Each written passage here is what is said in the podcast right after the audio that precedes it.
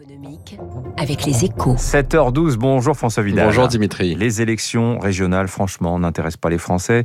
Et c'est ce qui ressort du baromètre Régiotrack Opinion Way que vous publiez ce matin avec les radios classiques. François, 38% des électeurs seulement prévoient de se déplacer dimanche.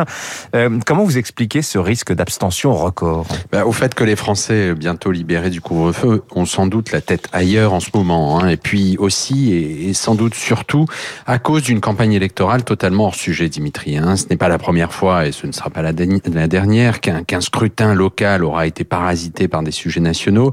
Mais dans de telles proportions, c'est assez inédit. Hein. Côté tête d'affiche, d'abord, le RN et la République en marche ont choisi de mettre en avant Marine Le Pen et Emmanuel Macron dans une répétition générale de ce que pourrait être 2022, tandis que les ténors des Républicains ont transformé cette campagne en une espèce de primaire pour la présidentielle.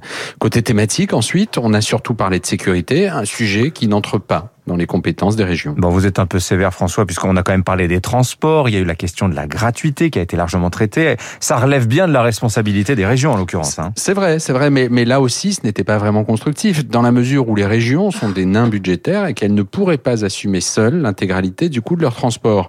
C'est d'autant plus dommage que les dossiers d'intérêt euh, régional ne manquaient pas. De la formation à l'aménagement du territoire, en passant par le développement économique, il y avait matière à s'interroger sur les moyens de faire mieux, voire plus. Cela, cela aurait pu être aussi l'occasion de réfléchir à un nouvel élargissement des compétences des régions.